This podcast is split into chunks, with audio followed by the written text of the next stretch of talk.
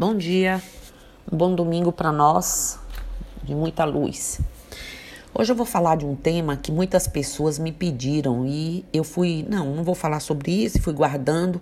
Quando eu vi, eu, que eu vou enumerando as pessoas que me fazem pedidos de temas e por quantas vezes, e aí veio mestres ascensionados várias vezes. Eu falei, bom, hoje eu vou, hoje é domingo, vou falar sobre eles.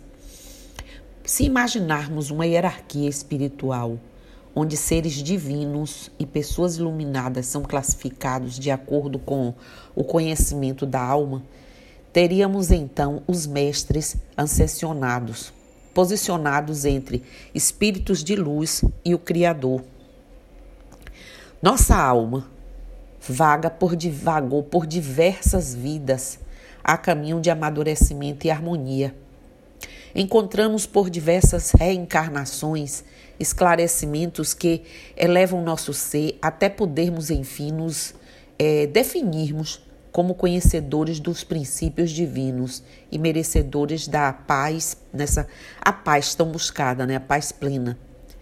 Segundo o esoterismo, essa ascensão, né, só é atingida pelos de várias passagens como humanos Portanto, todas as etapas que superamos e até mesmo as pequenas conquistas nada mais são do que uma procura de muitas, é, é, muitas vidas do nosso verdadeiro eu, aquele que é contido em nosso espírito.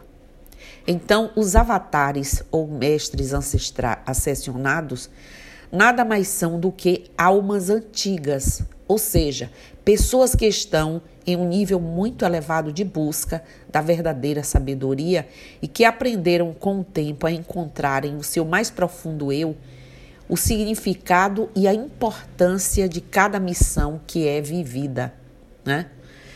Essas pessoas nos transmitem paz, muita felicidade e eles têm muita facilidade, aparentam desde pequenos uma inteligência maior do que questões é, é, maior para as questões da evolução humana. Contudo, elas reconhecem que nasceram para guiar os outros e que está, é, a cada encarnação é mais uma etapa para atingir os degraus da verdadeira estrada de luz, que é o local que nosso espírito, né? No, que nossos espíritos mais anseiam, que é um lugar de luz. A evolução espiritual não é algo fácil, nem há uma quantidade de vidas corretas para se alcançar o ponto máximo. Mas a gente pode facilmente observar as características de alguns mestres ascensionados desde muito pequenos. Acredita-se que há uma média de 140 mil mestres, né, os que lidam muito com isso, na Terra falam muito disso, mas a maioria deles é, desconhecem seu processo evolutivo. Contudo, são pessoas que não há como negar que sua compreensão do universo é muito superior às demais.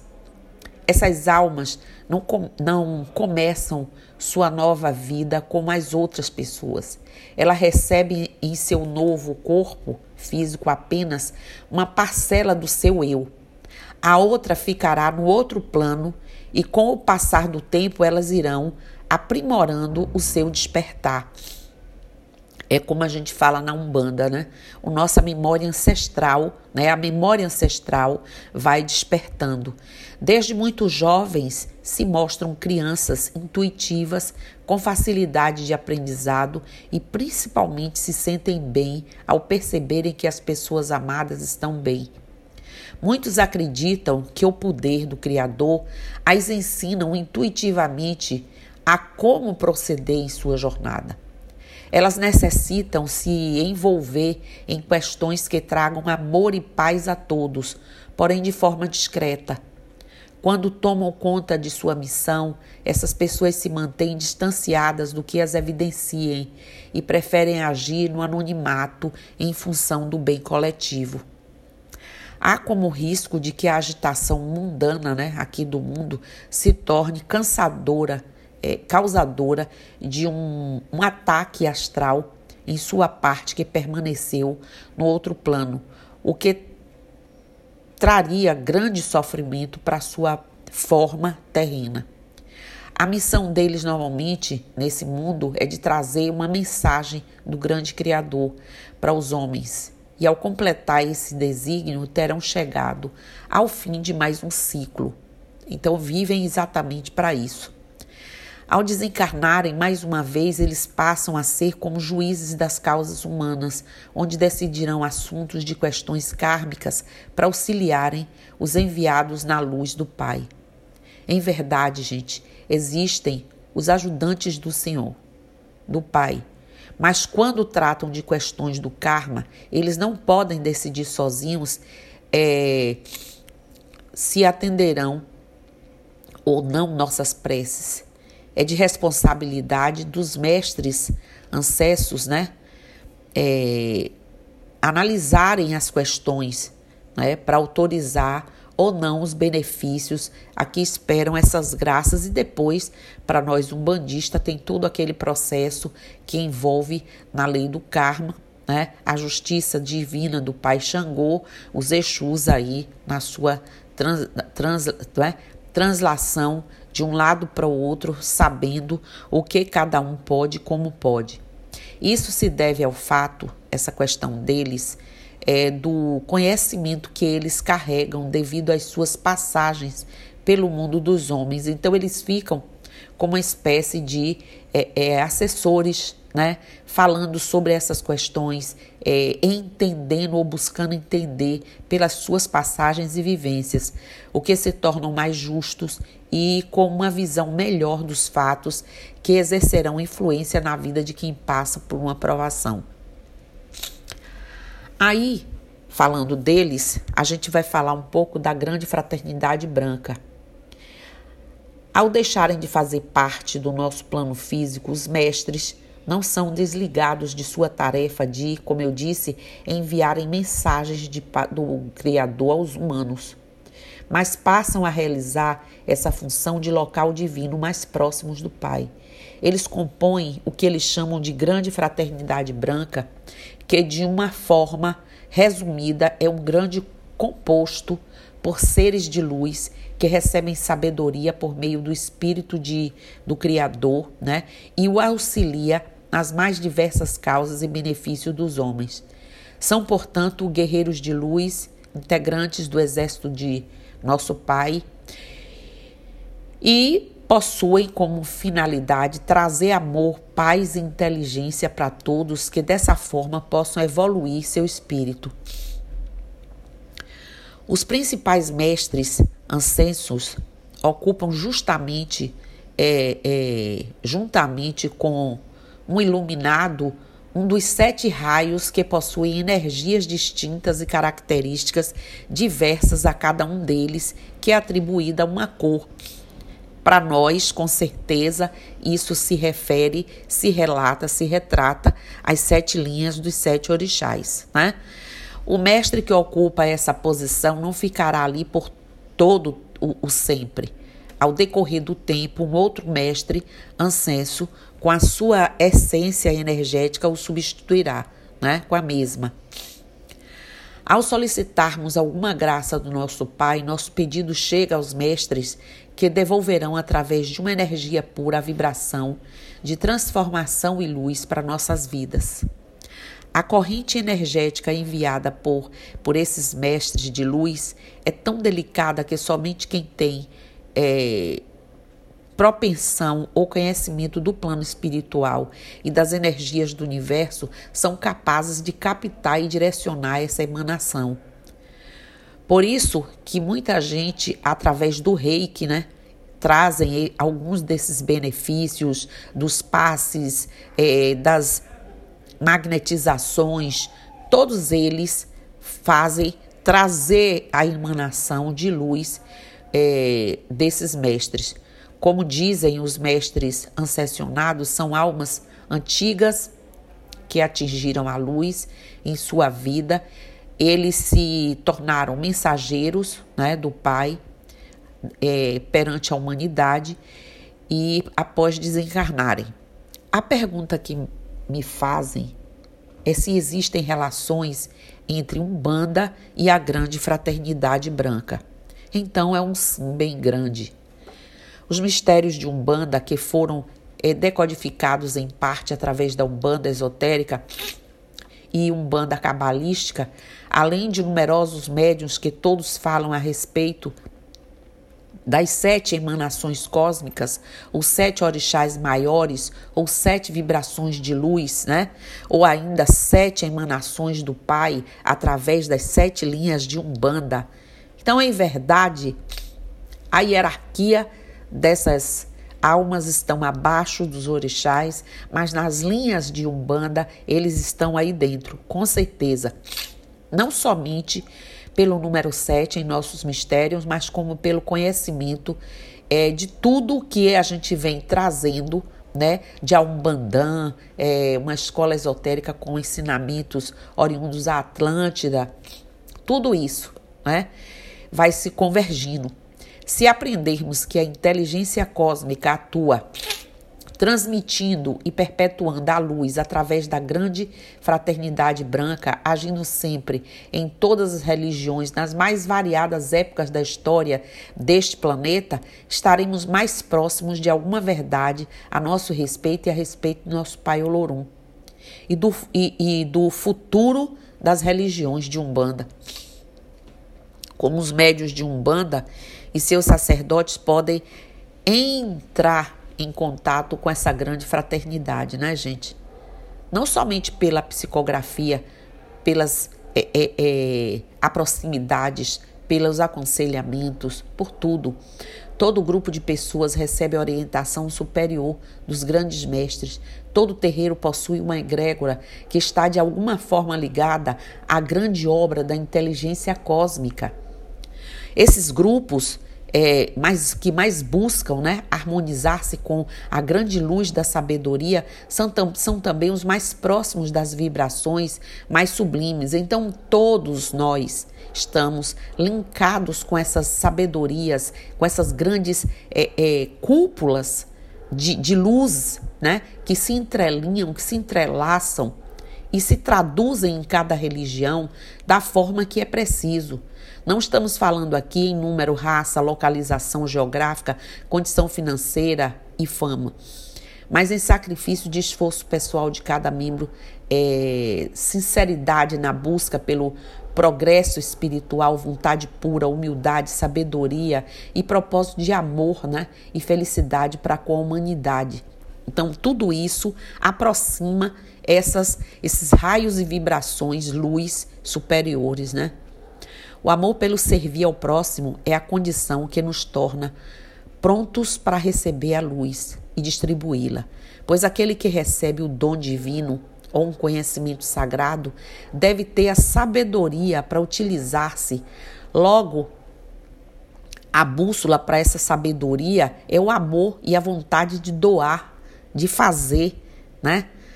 Os maiores mestres são os que mais servem por isso são os mais dignos de conhecer a luz da sabedoria.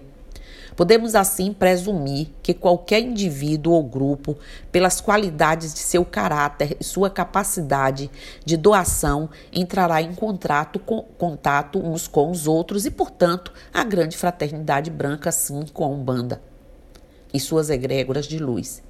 Temos atualmente uma, uma Umbanda né, de uma nova era, né, a Umbanda que está aí disseminando é, o conhecimento universal. Por que fazemos isso? Porque somos isso. Seremos mais condescendentes se olharmos a Umbanda como o caboclo, por exemplo, das sete encruzilhadas descreveu, Umbanda é incorporação de espíritos para caridade, sem limites, sem discriminações. Né? Então, todos nós podemos e devemos adotar, receber, acolher qualquer coisa que venha nos trazer luz, que venha nos trazer conhecimento. Pode-se perceber que médios descobrem a sua religião com o Criador de forma pessoal e a Umbanda é um laboratório para essas descobertas. Os próprios guias e mentores vão guiando a gente, né? nós umbandistas, procurando o alimento para a nossa alma. Assim, a gente vai ter sempre médiums afinizados com diversas é, vertentes existentes da luz. Podemos modificar a Umbanda? Não, a Umbanda não precisa ser modificada, só precisamos nos modificar interiormente para nos tornarmos mais receptivos às forças mais sublimes contidas em nós mesmos e no universo. Essa é a questão. A partir da transformação interior, a lapidação da pedra bruta em pedra polida, também o incessante trabalho é, de buscar mais e o que é melhor. Há outra forma de caridade, além de incorporação mediúnica na Umbanda, também foram as perguntas que vão, vão sendo, e hoje eu resolvi compilar aqui. É claro que há. Muitas mediunidades e muitos dons são confundidos com, é, é, com a própria mediunidade. Né? A incorporação mediúnica ou passividade é somente uma forma de caridade, por isso muitos médios estão limitados em seu potencial magnífico aí. Se pensarmos bem no que é incorporação e o que é espírito, teremos uma visão mais ampla do trabalho universal. O espírito de nosso Pai Olorum está em toda parte, ou seja, tudo é formado através do espírito. Ele é uma das manifestações do Criador, grande Criador, o espírito. Também somos sabedores de que tudo é energia. A matéria é formada por partículas de luz e vibram numa uma intensidade e polaridade. Assim, gente, tudo é forma de luz e é manifestação do Espírito do Criador. São pontos interessantes a se refletir para o que é incorporação de espíritos, acrescentando a este pensamento que a passividade não é possessão mas afinização do médium através do plano mental com as entidades e as vibrações da natureza magnetizada por ambos. A manipulação de energia de nosso Pai, nosso Criador, em forma de passes, conselhos, abraços, cura, harmonização da aura, do, do assistido, são algumas formas de, é, de caridade sem incorporação que se tornam parte maior da luz do nosso trabalho.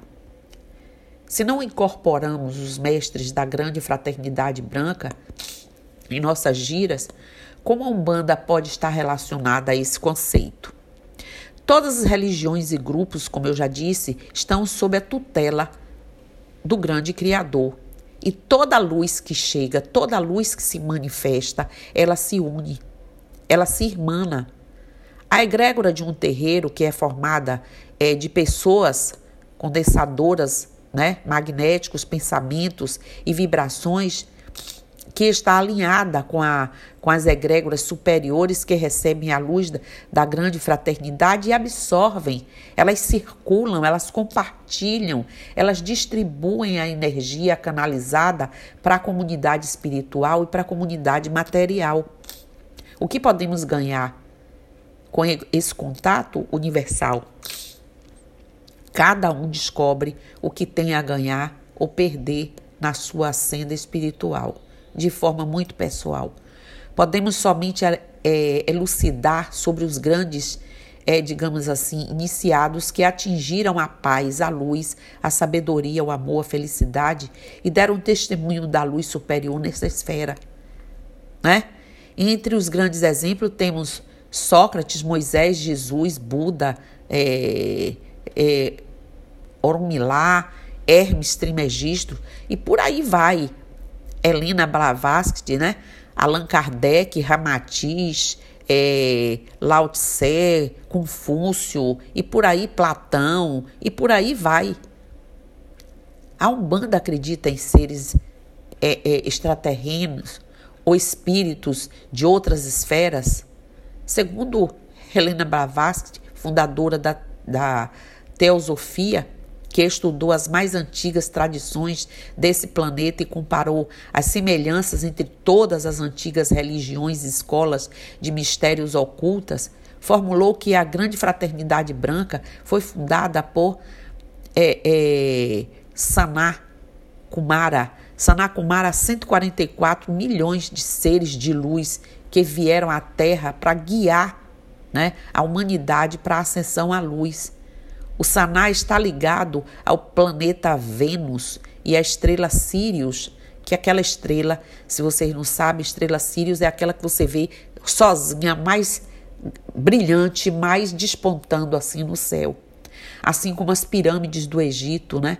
Os maias, é, é, é, Jesus, as tradições budistas e muitas outras. Segundo as mensagens canalizadas dos mestres ancessionados, a grande fraternidade branca desse sistema solar é supervisionada pela grande fraternidade branca de Sírios dessa estrela. A sabedoria nos dada nessa esfera vem da luz, da sabedoria depositada por seres dessa luz. Assim, a Umbanda não afirma nem desmente a existência de seres extraterrenos. Ela não afirma, não, ela afirma e não, e não desmente. Pois, como filosofia que não prega dogmas, mas a conceituação pessoal do médium de Olorum e de cada com liberdade, buscam evoluir cada um na luz. A ciência já prova, o homem já prova a existência de seres em outros planetas, né? Afinal, todas são diferentes e têm uma visão pessoal difundida na Umbanda, mas existem questões que a gente não pode negar. A Umbanda possibilita contatos com outras dimensões? Com certeza sim. A Umbanda se apresenta na aurora da nova era, busca né, apometria, meditação, terapias holísticas, reikis, é, projeção astral, para engrossar suas fileiras aí de atuação. Como eu disse, a Umbanda, ela é uma arrecadadora, ela é uma condensadora de possibilidades e tem a visão de que luz, prosperidade, o que é bom deve ser conjugado. Não é isso? A vela no altar, a estrela de cinco pontas, a estrela de seis pontas, a estrela de sete pontas, né, nos rituais de Umbanda, fazem menção exatamente da estrela Sirius, essa estrela maior. E com certeza muitos médios encontrarão em demasia é, símbolos, entendimento da luz que herdamos ao longo da história através dos diversos avatares que são oriundos aí de grandes fraternidades que chegaram a nós. Se a luz se as luzes que iluminaram esse planeta na noite dos tempos são grande parte vindos do sistema solar de Sírios e deram testemunhos da grande obra de nosso Pai, a grande luz, né? Então devemos colocar uma pretensão de Sírios em nosso congá? Com certeza. Muitos congás têm as estrelas aí, tem toda essa representação, só que muita gente desconhece. Não sabe por que a espiritualidade requisita. A diferença, às vezes, entre terreiros é que alguns não buscam saber por que a espiritualidade, sua própria egrégora, está ali demandando a permanência de simbologias que trazem essas forças de luz para dentro dos seus terreiros. E aqui nós temos uma preocupação, temos uma alegria de reconhecer, de buscar saber e de identificar essas forças de luz, né? Para traduzir aí é, toda a sabedoria, todo o conhecimento que a gente possa agregar. Então eu lhes diria, finalizando, que a Umbanda, assim, é uma agregadora de tudo aquilo que nos traz é, o conhecimento que agrega, agrega e o reconhecimento da nossa egrégora de tudo o que compõe né, a grande sabedoria da lei do universo, da lei do grande Criador, e que estamos nós todos intrinsecamente ligados a tudo isso. Então, axé, saravá, namastê, motumbá, mojubá, e que todos os mestres das luzes, todos os as formas de luz estejam entre nós, em nós e por nós. Eu estou aqui. Bom dia para todo mundo.